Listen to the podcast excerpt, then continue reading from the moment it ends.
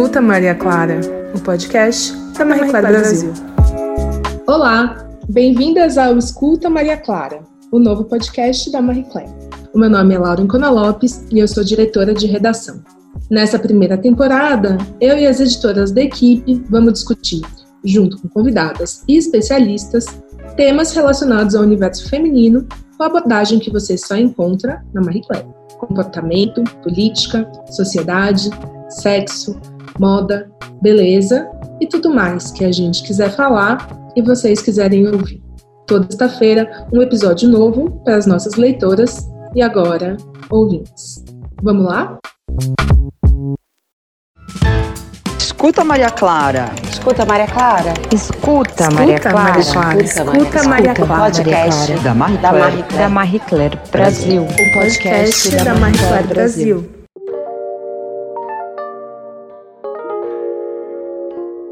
O que é um corpo de verão? Um corpo que só existe no verão? Mas o que a gente faz com ele no resto do ano? O corpo do verão é diferente do corpo de inverno? Parece maluquice quando a gente coloca assim em palavras. Mas toda mulher, no fundo, sabe o significado subliminar por trás dessa expressão, corpo de verão. A questão que a gente vai discutir hoje começou a tomar corpo, literalmente, nos anos 30, quando as revistas femininas passaram a ganhar fama, circular um monte, ditar moda, beleza, tendência, comportamento. Assim, sempre teve pressão estética sobre as mulheres, desde o nascimento até antes. Ela sempre foi uma forma de controle dos homens em relação a gente, mas que nessa época piorou ou se piorou. A Marie Claire mesmo nasceu nos anos 30, aliás, na França, no meio do movimento sufragista. Sim, a gente nasceu feminista, mas também, e isso é um grande meia-culpa, praticando o controle sobre o corpo feminino, como todas as outras revistas da época, além de Hollywood, novelas, showbiz, etc. Quando eu entrei aqui na Marie Claire, tem uns oito anos, a gente publicava matérias sobre dietas milagrosas, barriga chapada, tudo mais. Isso até outro dia. Já tem uns cinco anos que a gente não publica mais esse tipo de matéria. A gente não fala mais de dieta para emagrecer ou tratamentos estéticos malucos. O nosso foco é sempre saúde, bem-estar. Mas isso não significa que a gente também não erra. Pode acontecer. A gente faz parte de uma geração acostumada a isso. É estrutural. E esse podcast se propõe também a isso, ao aprendizado. A gente aprende com as convidadas e com as ouvintes. Reflete junto, se desconstrói e se fortalece. Nesse episódio, eu vou receber três convidadas que entendem muito do assunto. A primeira é uma grande honra que ela está aqui com a gente. Ela é cantora, carioca, mãe e não parece se importar muito com a opinião alheia. Mas eu vou perguntar isso para ela daqui a pouco. Quando lançou seu primeiro álbum, Preta por Ter, lá em 2003, muito antes da discussão sobre aceitação corporal, ela posou nua para o disco. Anos depois veio o entendimento do que aquilo representava. Aquela imagem incendiou uma sociedade machista, gordofóbica e racista que a gente vive até hoje. Tá com a gente hoje a mulher que, quando sobe no palco, faz o show mais animado deste Brasil. Seja muito bem-vinda, Preta Gil.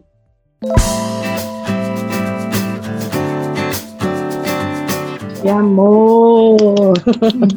Ai, eu estou ando muito sensível, aí é capaz de eu chorar com essa introdução. Mas eu sempre reflito quando alguém fala de mim, porque quando você vê em palavras né, o sentimento do outro, a percepção do outro em relação a você, a gente reflete, assim.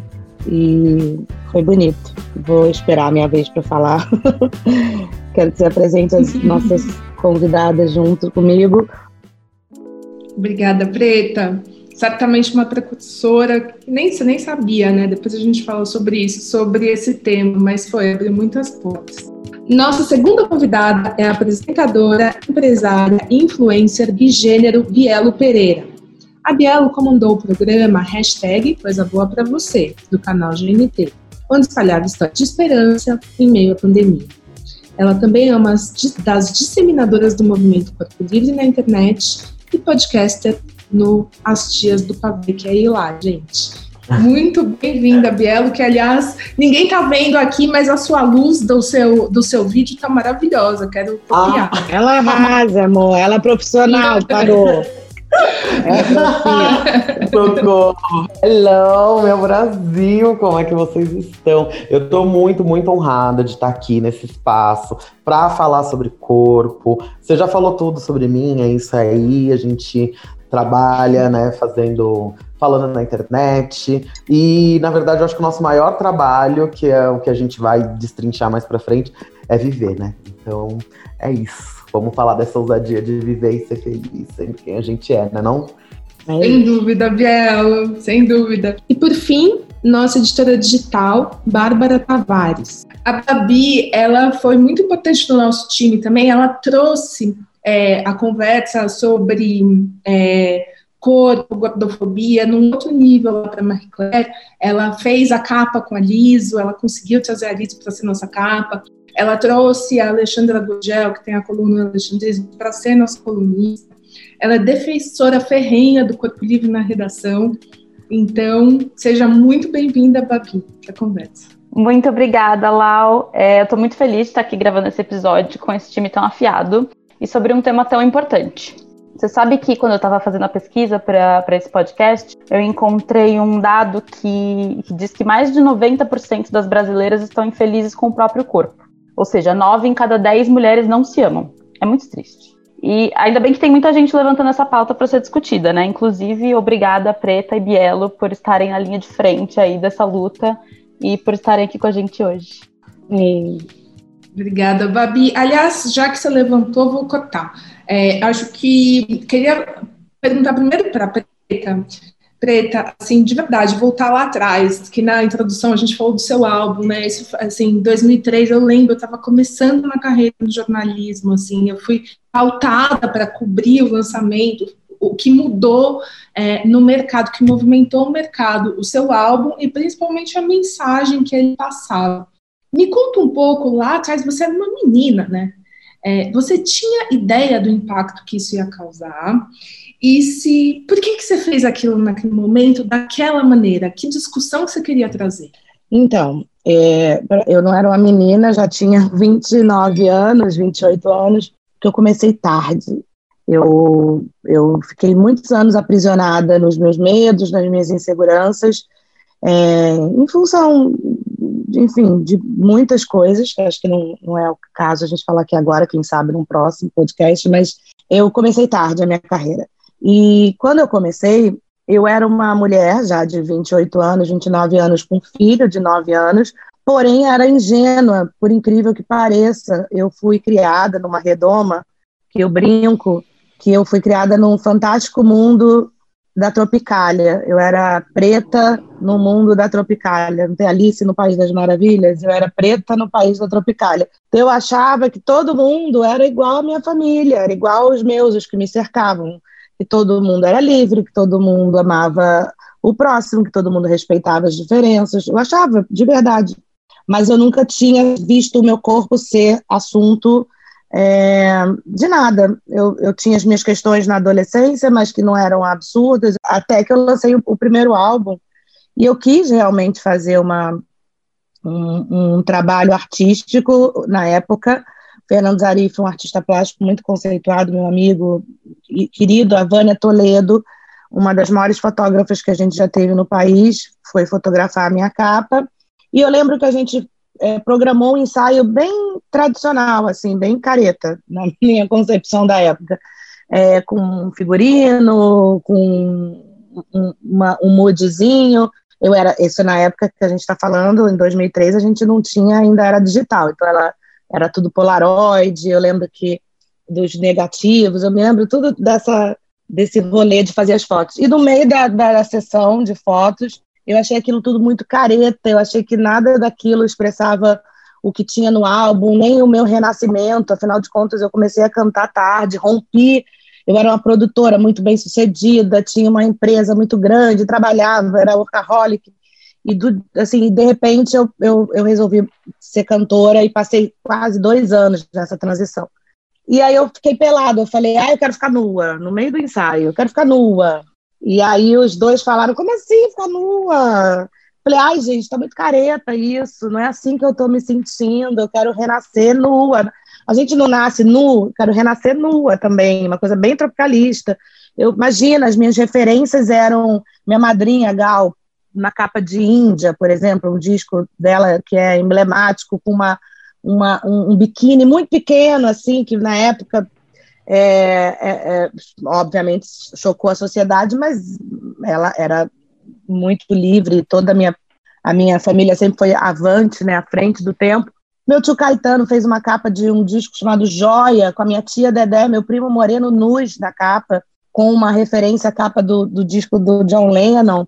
Enfim, é, Tom Zé, é, tantas referências. Sou carioca, nascida no Rio, criada na Bahia, é, passei a minha infância na praia, no Posto 9, na Praia de Ipanema, com mulheres fazendo topless.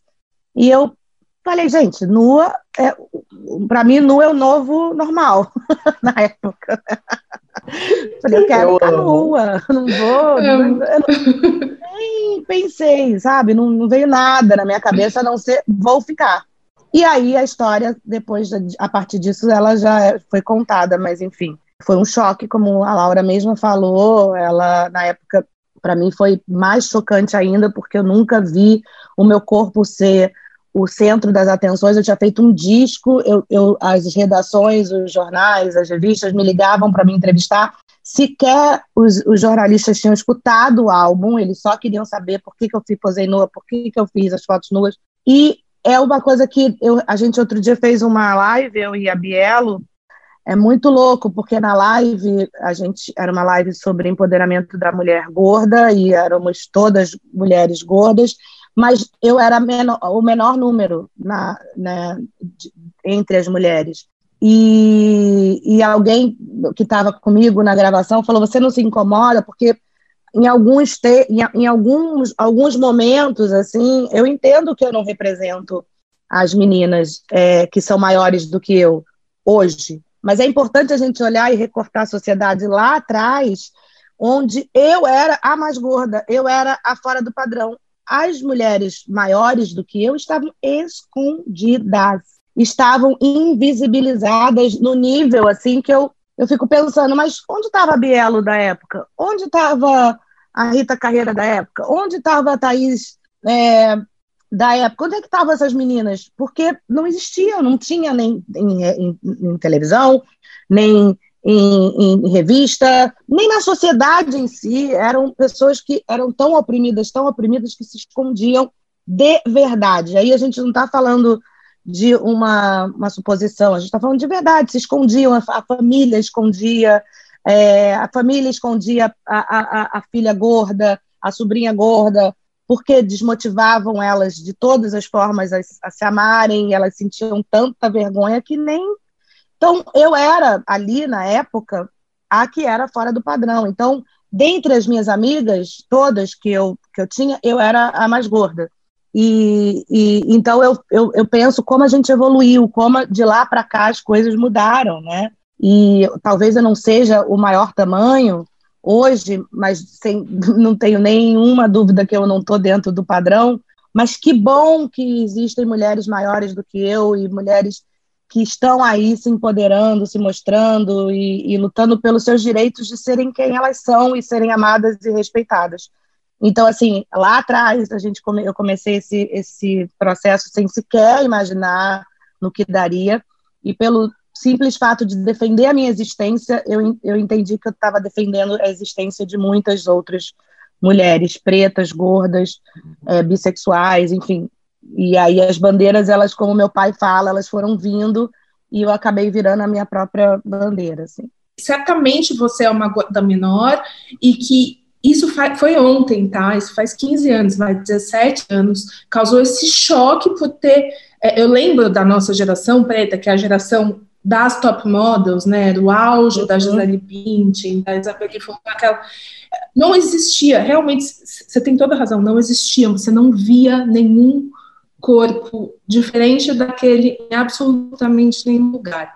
É, pensando nisso, sobre viés de geração, eu quero que você e a Biela me respondam a mesma pergunta, assim, quando foi é, como que foi essa construção da sua relação com o seu corpo? Você está me falando um pouco da sua história familiar, de ser uma coisa mais livre e tal, que nunca tinha passado muito pela sua cabeça refletir sobre isso ou não, já tinha? Como que foi a sua construção até ali, aquele momento, até se entender como uma mulher fora do padrão, a mesma coisa, Biela, entender como uma mulher gorda, é, e, e, a reflexão sobre isso, assim, entendimento, vocês negaram a princípio, vocês sofreram muito, como, ou não, isso foi uma coisa que veio natural, ou seus pais falavam sobre isso?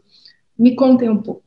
Fala, Bi, fala você, depois eu falo. Então, então, para mim, né, veio mais tardio. Veio mais tardio porque tem muita questão de que eu sou uma mulher trans, então a minha socialização foi uma, uma socialização como o um menino. Então, hoje, quando a gente vai fazer o recorte da pessoa gorda, o mundo ele é machista. Então, o homem gordo ele vai ter o seu ainda o seu poder de escolha, vai ter todo um outro mindset voltado para isso. Só que eu já mesmo sendo uma pessoa gorda desde sempre, eu sabia que eu era diferente, mas eu era aquela pessoa que já chegava já comandando meus grupinhos de relação, meus grupinhos de amizades, tanto que quando chega o momento que para mim é tão importante me descobrir, me ver enquanto uma pessoa gorda, que quando eu tô ali em 2016, 2017, que eu começo a entender o que, que a sociedade espera de mim, porque eu já tinha me formado na minha primeira graduação, e aí eu fui ver, né, tinha que ir pro mercado de trabalho, sabia, sempre fui, sempre era muito boa nas coisas que eu fazia,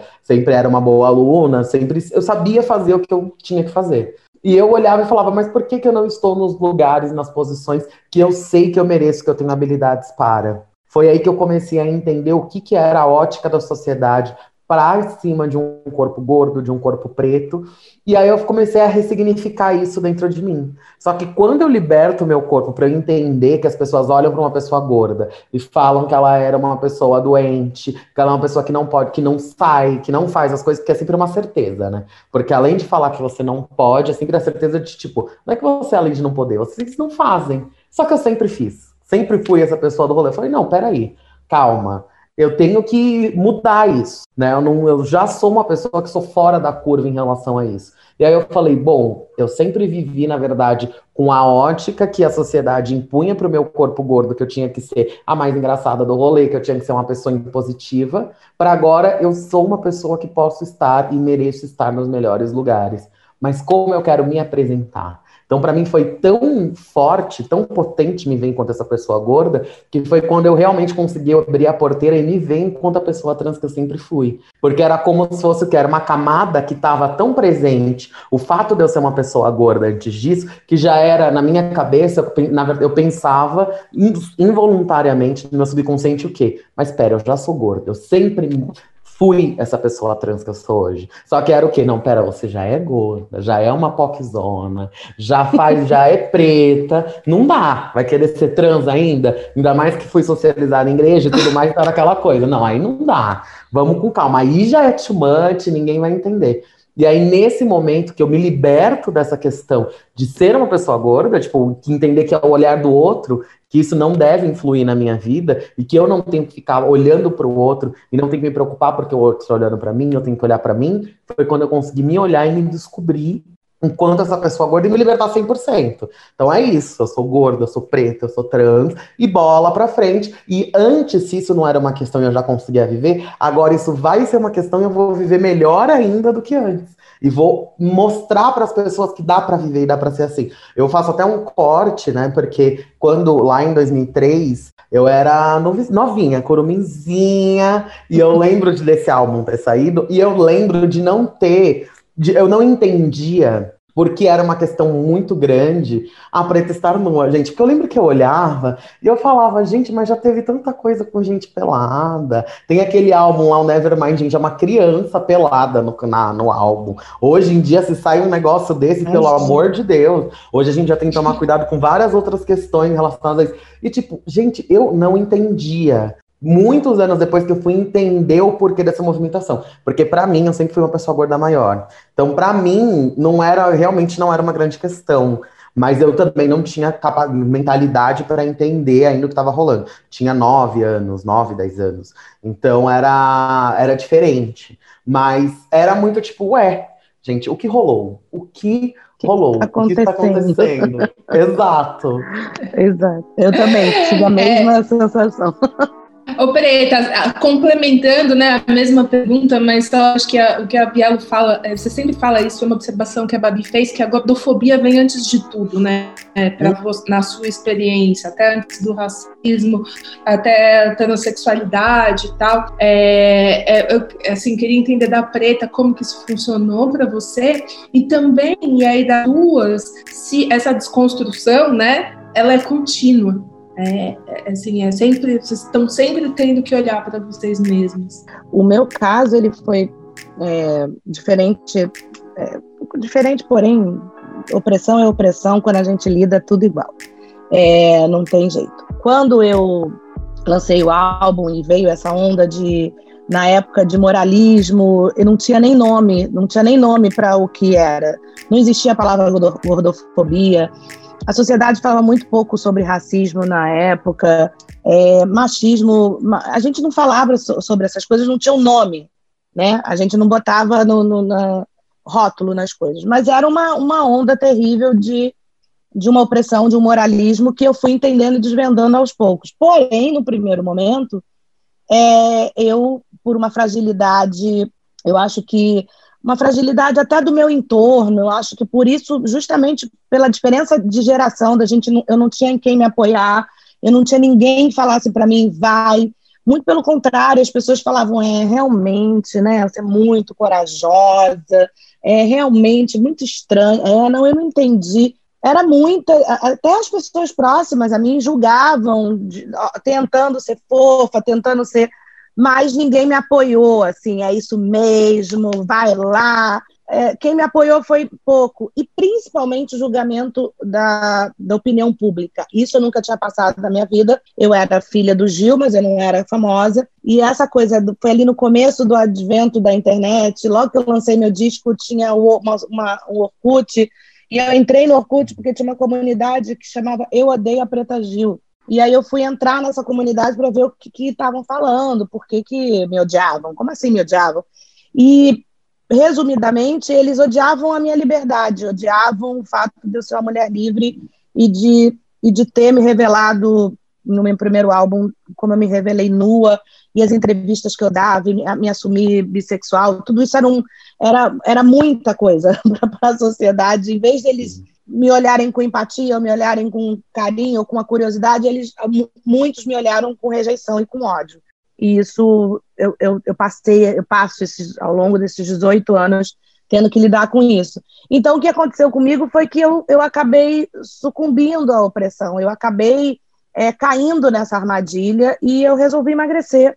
E aí eu comecei a fazer dietas homéricas e fiz lipoaspiração e fiz plástica na, no abdômen e fiz. Eh, e aí eu fiquei magra. Em 2005, eu lancei esse álbum em 2003, dois anos depois, eu já tinha 20 quilos a menos do que eu tinha quando eu lancei o disco.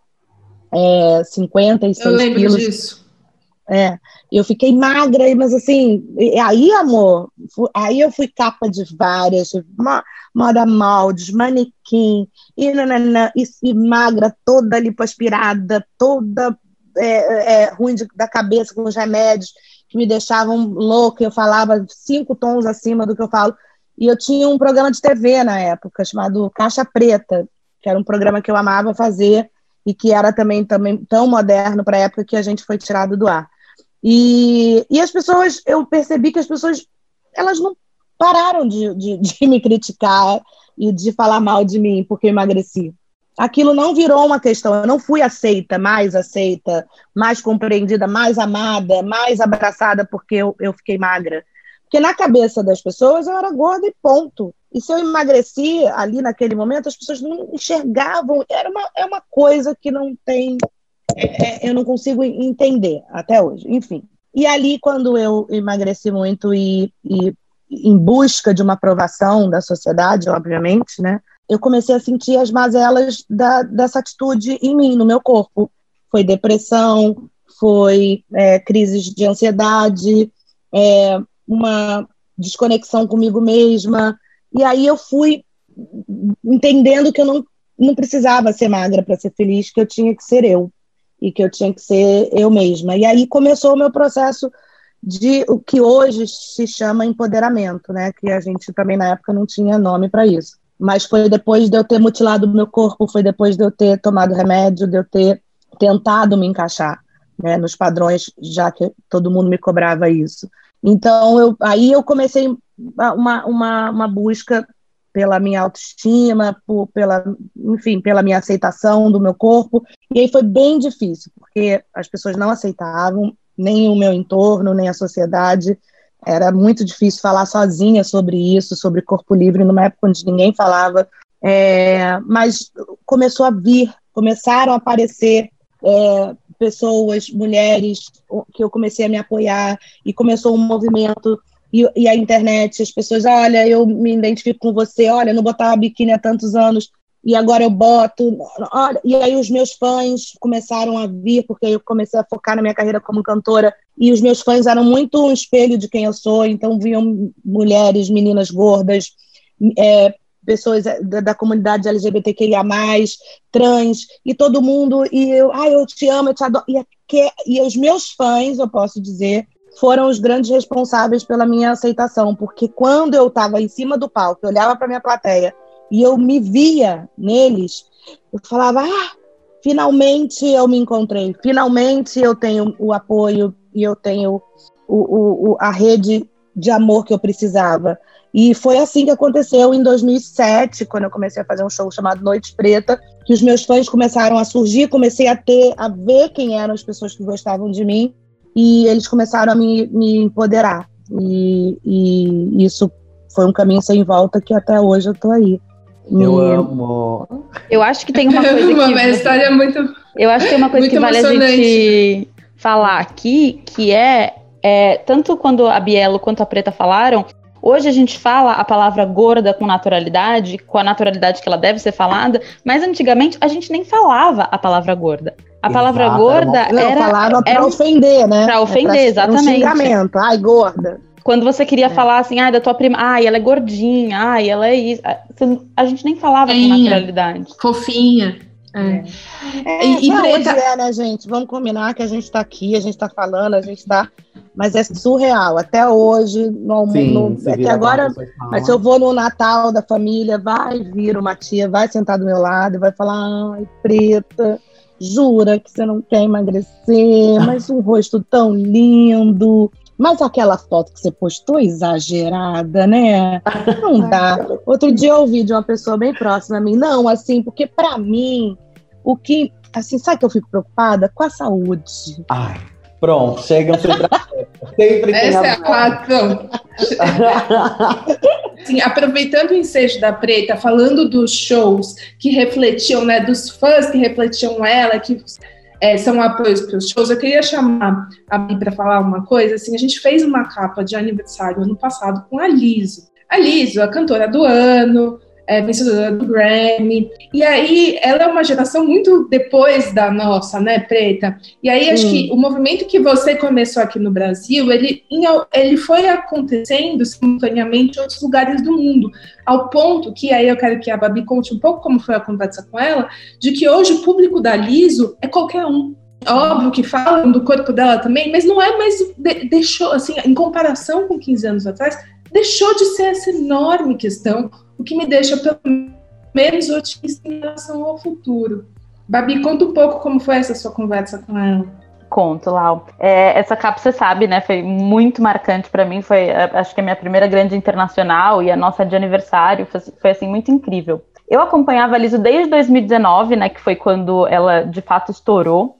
E eu achava super incrível como ela cantava sobre empoderamento, aceitação, enfim, ganhou Grammy, fez tudo isso sendo uma mulher preta e gorda. Agora, uma coisa me chamou a atenção quando eu a entrevistei, que foi, a gente, obviamente, dentro da minha pauta de entrevista, tinha questões sobre o corpo dela, sobre body positive, enfim. E eu conversei com ela e ela me falou que não, que ela não levanta nenhum tipo de bandeira sobre isso. Ela disse que ela já é a própria bandeira, o corpo dela já é uma bandeira. Então, para que, que ela precisaria discursar e militar sobre? E aquilo é, me fez pensar muito bem, muito, bastante, né? E, e, e refletir. E aí eu, eu, queria saber de vocês duas, Preta e Bielo, como que vocês enxergam essa questão? Vocês concordam com a Liso? Vocês acham importante é, militar, né, e defender e, e combater o, o, preconceito?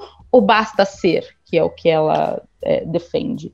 Bom, eu eu tô aqui já maravilhada, porque é exatamente o que eu já falei no início, né? Foi a primeira, na minha primeira fala, que já é a questão da ousadia da gente simplesmente ser, da gente simplesmente viver, né? Eu sempre faço uma, uma analogia muito grande, né? Que aí é com a relação de mulheres pretas, que aí eu sempre comparo, gente, eu adoro uma cultura pop, então é isso, bom dia. E aí, igual quando a gente fala, tipo, ah, a Beyoncé vai e faz um lemonade. Que aí tem que falar, gente, ó, a gente preta tá aqui, que não sei o que, que não sei o que. Se você pega uma Rihanna que ela vai, ela só vive e tá fazendo as coisas. Eu acho que tem que ter os dois. A gente tem que militar, a gente tem que falar, mas a gente tem que viver. A gente não pode esquecer de viver só para militar, porque se a gente só milita, a gente só tá falando de uma coisa que pessoas que não fazem parte da nossa bolha e que precisam ouvir vão entender, porque a gente não vai estar nos lugares, a gente vai estar só falando sobre estar nos lugares, mas a gente precisa estar neles também,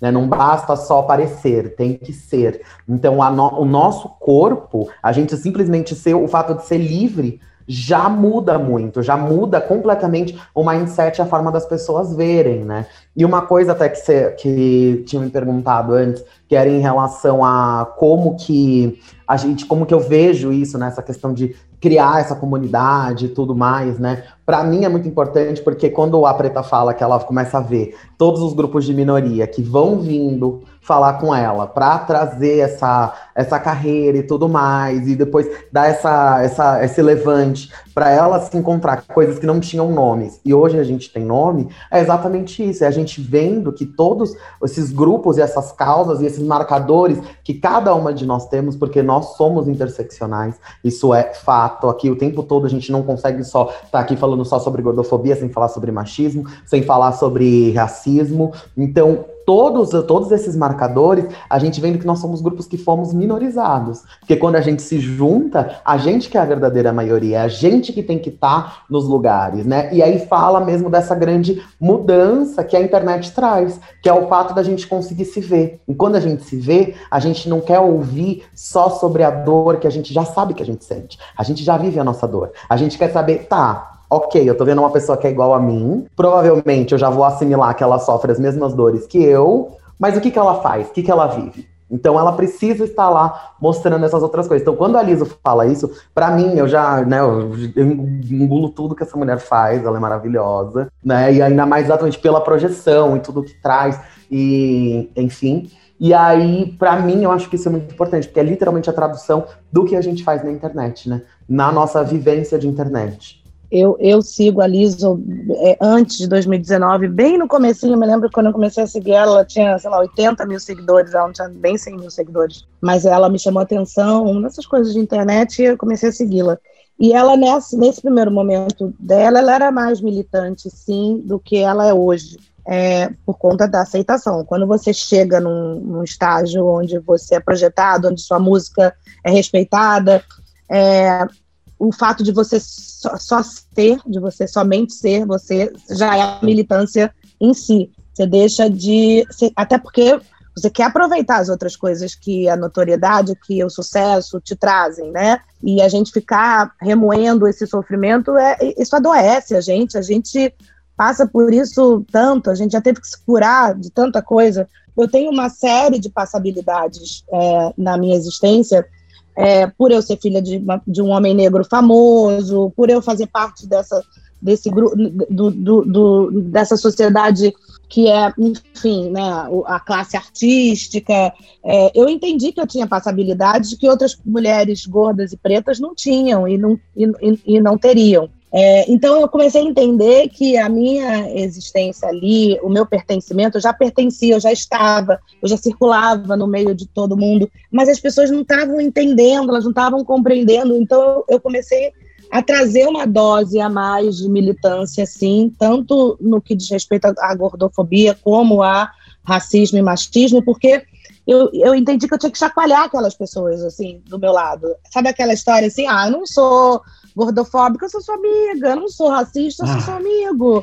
E não dava mais, assim, tinham muitas pessoas ao meu redor que precisavam ouvir certas coisas e que precisavam ouvir certas coisas que não que, que me doíam, mas que eram necessárias, assim, se eu quisesse de fato colaborar numa transformação real, assim, para eles. Então eu comecei a ser mais é, incisiva e mais é, radical nesse sentido. E, eu, eu e, inclusive, eu perdi muitos amigos, porque muita gente não estava preparada, como ainda não está preparada para essa conversa.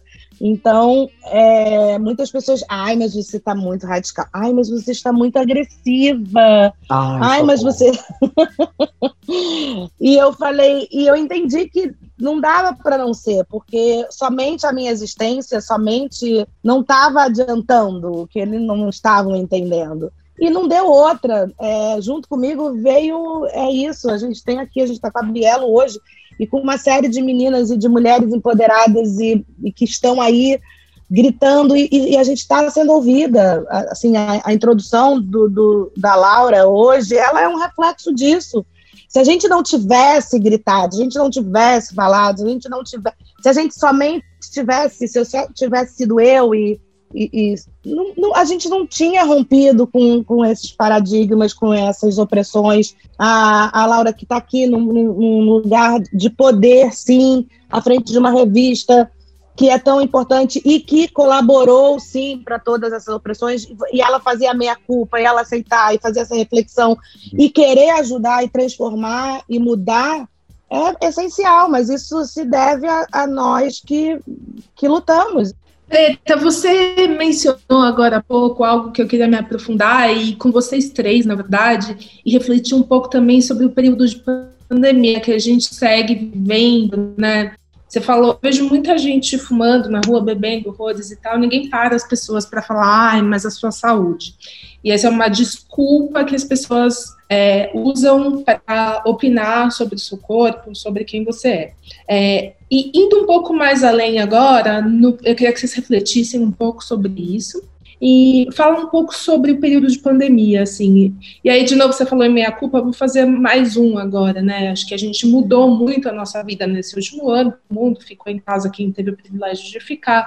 Mas, enfim, parei de fazer exercício, é, não tinha mais ajuda em casa, tenho dois filhos pequenos, comecei a comer um de bobagem.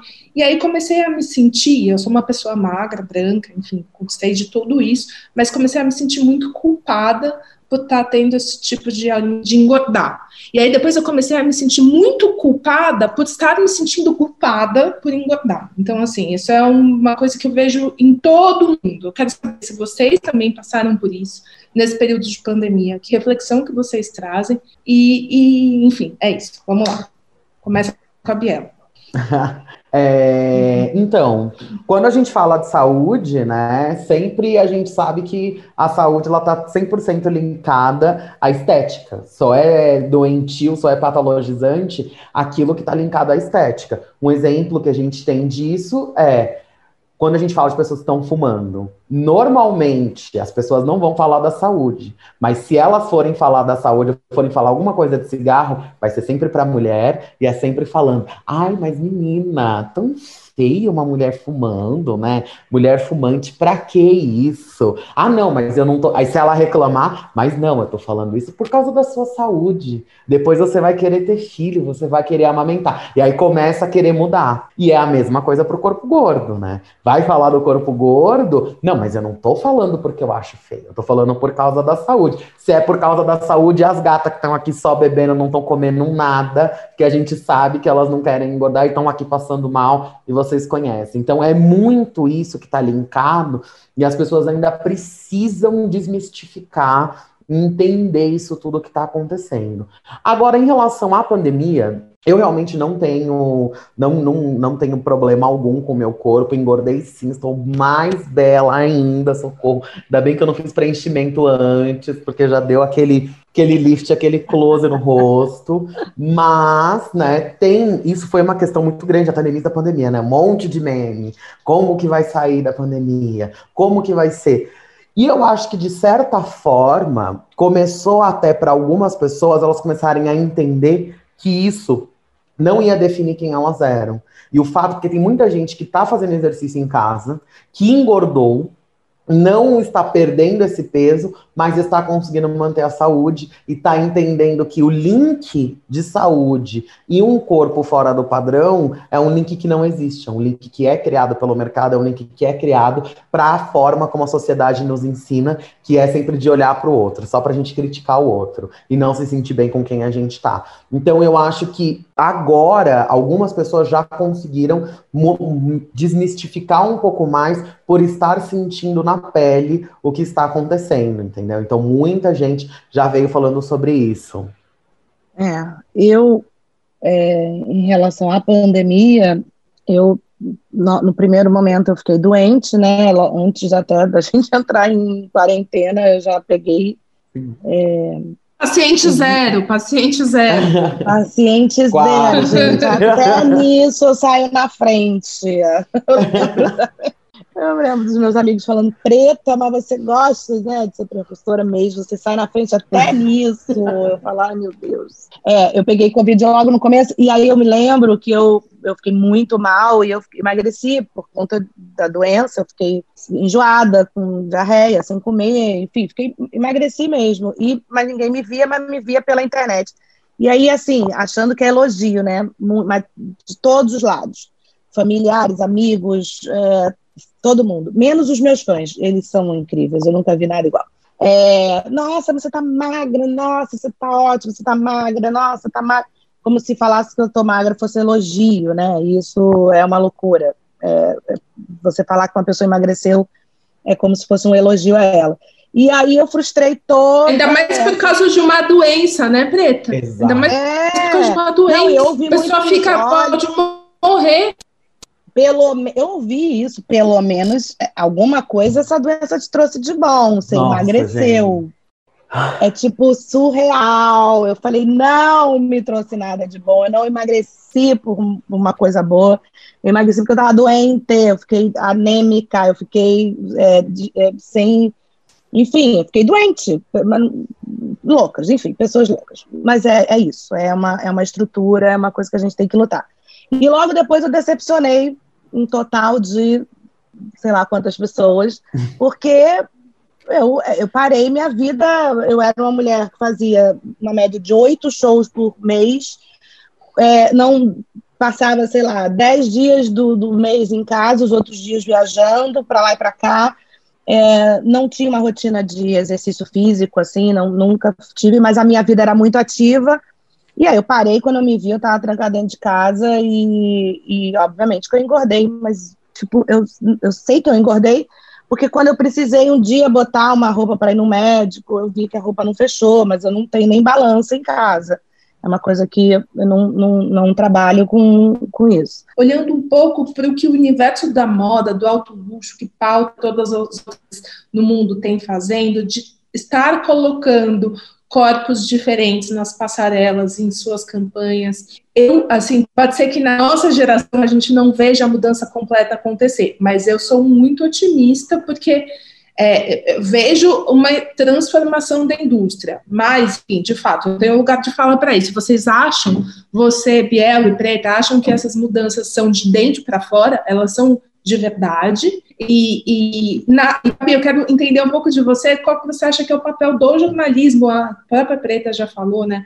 Mas de dar visibilidade para a causa e de tratar a causa como algo sério, algo que a gente precise investir, ir atrás e contar essas histórias de uma maneira não preconceituosa. O que, que você acha, Preta? Falando um pouco É, do repa- é, re- reparação, né? Na verdade, é um serviço que vocês prestam por uma por um desserviço prestado ao longo de uma de décadas e décadas que não que é como você falou não é culpa da Marie Claire ou culpa da tal. É, é uma sociedade a gente está falando de uma sociedade a gente está falando de uma sociedade que né foi construída em cima de um patriarcado branco heteronormativo e que é isso essas imposições todas que a gente vive. Essa transformação que a indústria está passando ela ainda não é de dentro para fora não é ela ainda é pelo medo, mas que seja, porque isso é uma vitória.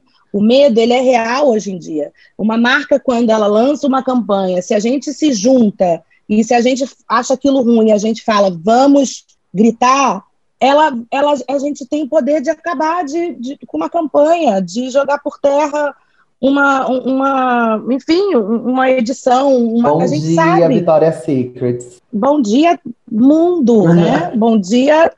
A gente sabe que é, eu, pelo menos, hoje em dia, vejo que as pessoas estão se transformando e estão transformando por medo. Que seja.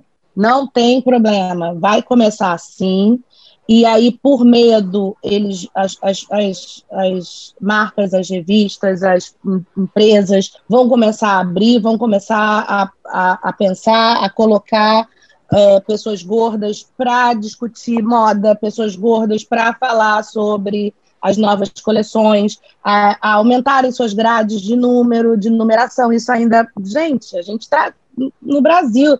Se a gente for olhar as maiores marcas que a gente tem hoje aqui, mas, Nossa, não. uma ou outra chegam ao 46, que é o que eu visto, entendeu? É, a, a Bielo e as meninas ainda estão tendo que lutar. Aí você vê collabs, aí você vê marcas grandes fazendo. é, é, desculpa, eu não acredito que, que seja porque eles são legais e porque eles sentiram a nossa, o nosso sofrimento e eles querem nos abraçar e querem. Não, é um oportunismo também mercadológico, porque a gente consome, sempre consumimos, é um mercado gigantesco, e, e mesmo assim eles ainda erram e ainda. é, mas a gente está aqui para botar nossa boca no trombone e, e, e é isso, que seja pelo medo, um dia vai ser de dentro para fora. Eu Ainda é. concordo. E eu acho que Eu é concordo gente está plenamente. caminhando. É, a gente, eu concordo, eu também acho que a gente tá caminhando. Eu acho que o começo sempre é por medo, porque tem que começar com o pé no peito, para depois a gente vir explicar e mostrar. Uma coisa muito, muito importante, né, que a gente vem falando, é quando a gente tem que pegar a excelência do que do que estão fazendo para tentar replicar, né? Nunca a gente vai comparar uma marca que chega e mostra com excelência o que é você fazer 100% de inclusão. Você fazer uma roupa que você vai pensar na mulher gorda e você vai pensar na mulher que não tem uma perna. Você vai pensar na pessoa deficiente, na pessoa que é gorda, você vai pensar em todo mundo. Aí eu até falei da Victoria's Secret porque chega a Rihanna com uma Fenty Savage que tem pra gorda menor e tem pra gorda maior. Eu consigo comprar no site uma roupa que vai me servir, mas é uma roupa que vai vir importada, é uma roupa que vai ser cara só pelo fato de ser importada, que não é pra todo mundo, não é fácil você ter esse acesso. Mas o que que isso mostra num formato de show? Que é possível. Só que só vai acontecer como que a gente ainda precisa fazer, que é o quê? Gritar, que é exatamente o que a Preta falou. Porque as marcas, elas têm medo, porque tem duas coisas, né? Isso eu sempre falo quando eu vou estar em algum lugar. É maravilhoso a gente estar nesse espaço aqui hoje, mas se hoje eu estou aqui para falar, se hoje eu consigo ter uma base na internet que me ouve, é porque o mercado olhou pra gente há cinco anos atrás, algumas pessoas olharam e falaram, ó, aqui vai ter um dinheiro. Então vamos deixar essa galera falar e a gente vai aparentar que a gente está ouvindo para a gente poder se estruturar e começar a transformar tudo isso em produto. Que é o que acaba acontecendo aqui no Brasil muito, por exemplo, com fast fashion.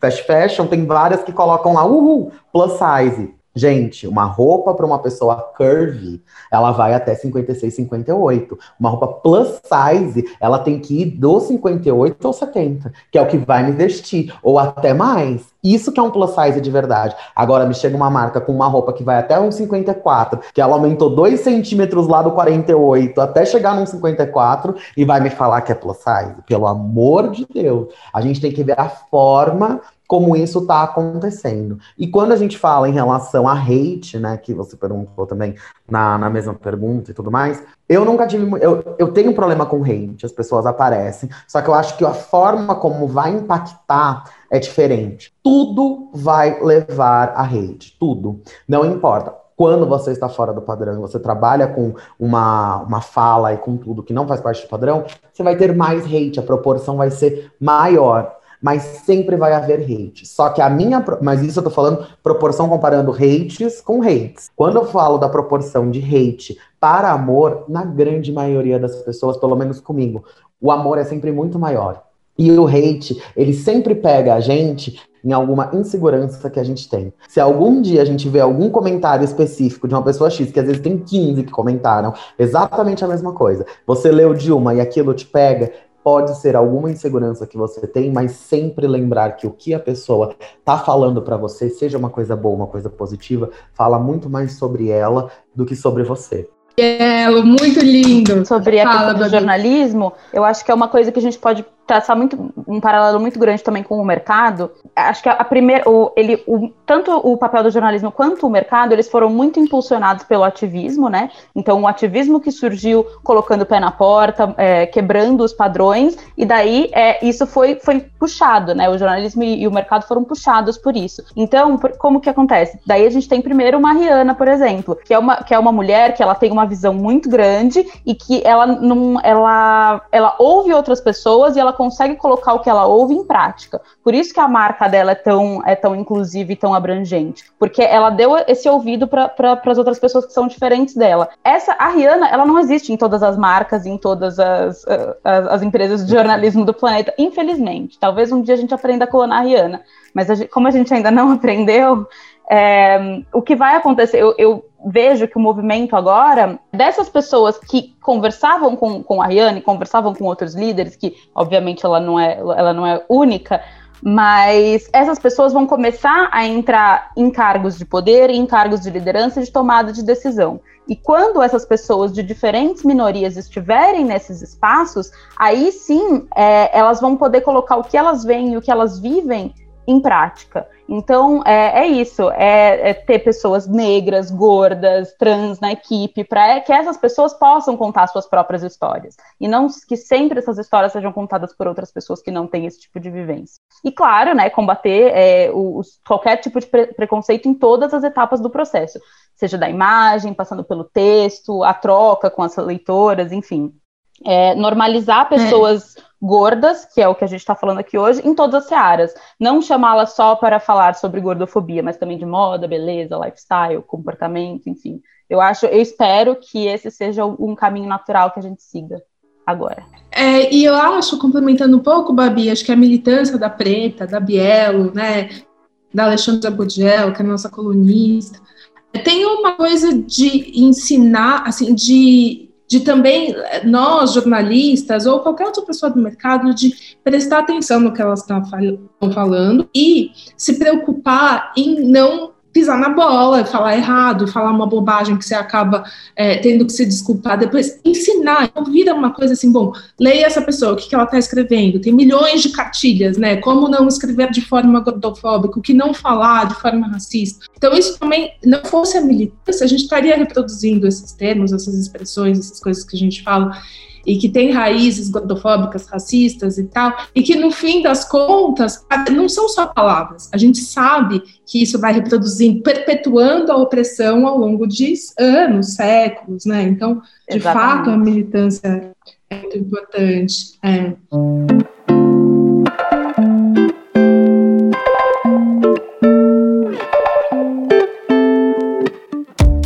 É, meninas, acho que estamos perto do fim, infelizmente, porque já estamos há uma hora conversando. Eu ficaria, ainda faria episódio 1, 2, 3, ou uma série inteira de podcast só com vocês.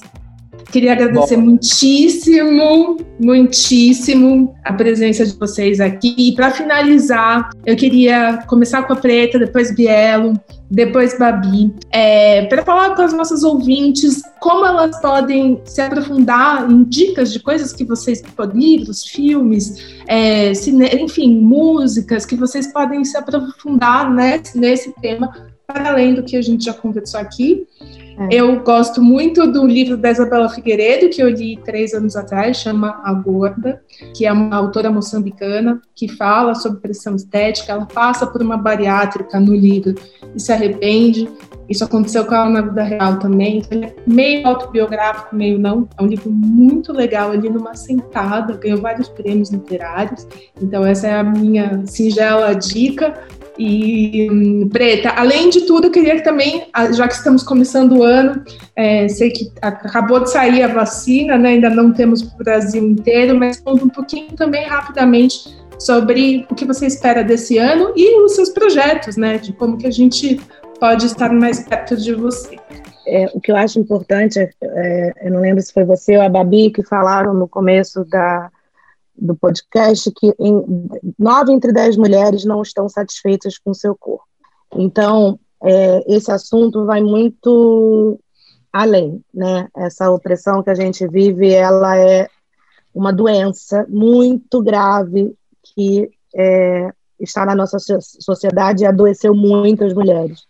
É, hoje vão existir mulheres que não são gordas é, e que também não estão se amando, porque a gente está comprando um ideal de, de, um padrão de beleza que ainda é muito forte, ainda é muito radical, principalmente nas redes sociais. A venda é, do perfeito, né, da vida perfeita, do filtro perfeito, da, da make perfeita, é uma coisa que oprime muito a gente. Então, acho que a primeira atitude que a gente tem que fazer é seguir nas redes sociais o diverso, não seguir o padrão, somente o padrão. É, você tem que ter a diversidade ao seu alcance, senão você nunca vai sair dessa, dessa opressão, dessa bolha. Você não tem como se amar se você não se enxergar, se você não se vê em outros lugares e outras pessoas. Então, ah, mas, ah, mas eu não quero seguir a mulher que fala sobre depressão. Siga, você vai aprender com ela. Ah, mas eu não quero seguir a mulher gorda, eu não acho bonito. Siga, você uma hora vai começar a achar bonito. É, ah, mas gente, mas eu vou seguir aquela, aquela influência que não. Ah, mas eu tenho pena dela, não, ela não tem uma perna. Não, não tem a pena dela. Ela tem muita coisa para te mostrar. Então, isso é uma coisa que eu vejo é, muito radical hoje em dia. É, a gente vê na pandemia cresceu mais de 300% os procedimentos estéticos em consultório é, de preenchimento de boca, de, de, de plástica no nariz, porque as meninas querem ficar igual, iguais aos filtros. Meninas de 13, 14 anos, a gente está falando de mulheres como nós, a gente está falando de meninas, crianças, que pedem para os pais e os pais vão lá e pagam e falam: Ah, você quer botar boca porque querem ficar igual o filtro do Instagram, assim. Bocudaça, só. Querem ficar só igual o filtro do TikTok, assim, com aquela cara. Então, isso é uma doença que a nossa sociedade está passando e que a gente só vai conseguir passar por isso se a gente é, se unir, obviamente, e se a gente abrir o nosso leque. Assim, eu não, eu não vou poder indicar um livro, porque eu não li nenhum livro na pandemia, são dez meses, e eu não li nenhum livro, mas eu assisti. Errada não está, estamos juntos. Não, é, é, é uma questão de né, cada um. Mas melhor dica do que essa não tem, Preta. Melhor dica é, do mas, que essa não, não tem. Mas a gente Dá um follow em quem te faz mal. Porque você está vendo a vida perfeita daquela mulher, você está achando que ela está fazendo bem para você, porque ela come, que ela malha, porque ela o marido, que é o filho, ela vai, né, né?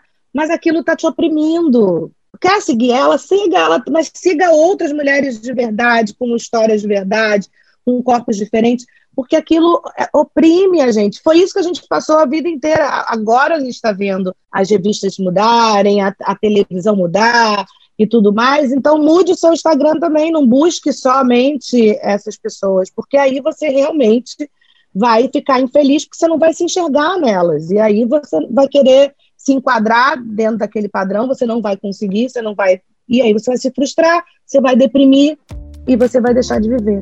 Bom, euzinha é, o que, que eu tenho para indicar? O que, que eu tenho, o que, que eu espero? Eu tenho para indicar para vocês, gente, série, porque eu também não, gente, não sou das leituras, mas eu amo assistir uma boa série. Série é Eu também amo. E aí, eu amo. Eu tô até vou anotar qual é a série que ela vai indicar. eu, eu acho que provavelmente, eu acho que vocês já devem ter visto. Se vocês gostam de série, vocês já devem ter visto. Mas às vezes tem alguém que não viu e saiu agora no final do ano a mais uma temporada, a quarta temporada no Amazon Prime, que é a This Is Us.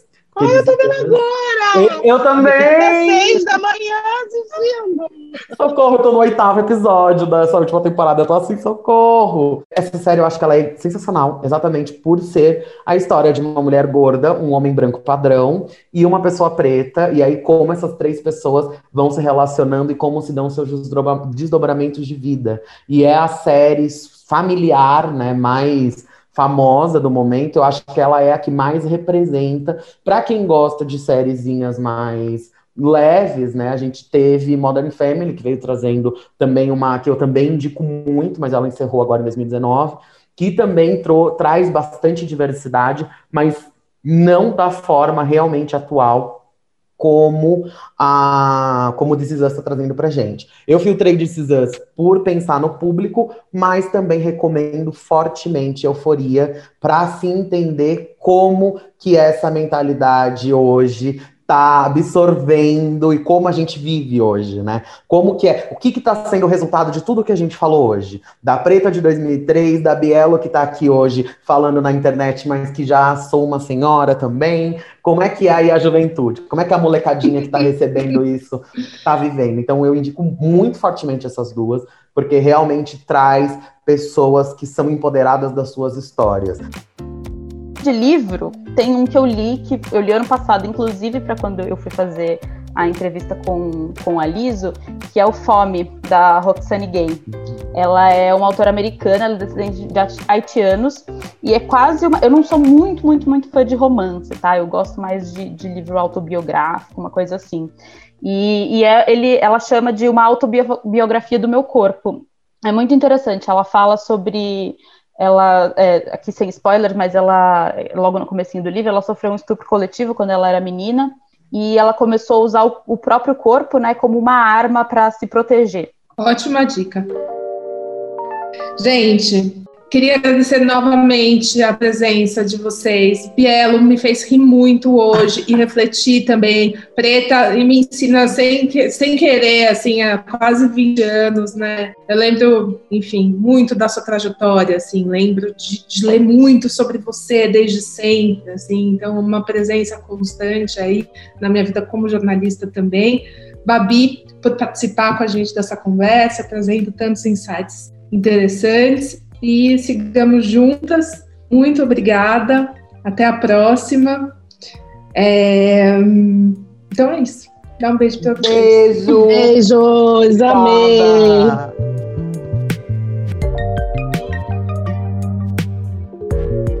Pessoal, semana que vem estaremos de volta, sempre às sextas-feiras, em todas as plataformas de áudio com Escuta Maria Clara, o novo podcast da Claire. Para entrar em contato com a gente, acesse o nosso site marieclaire.com.br e no arroba marieclairebr no Instagram, Twitter, Facebook, YouTube e TikTok.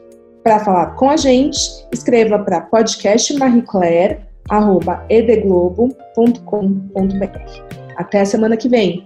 Tchau!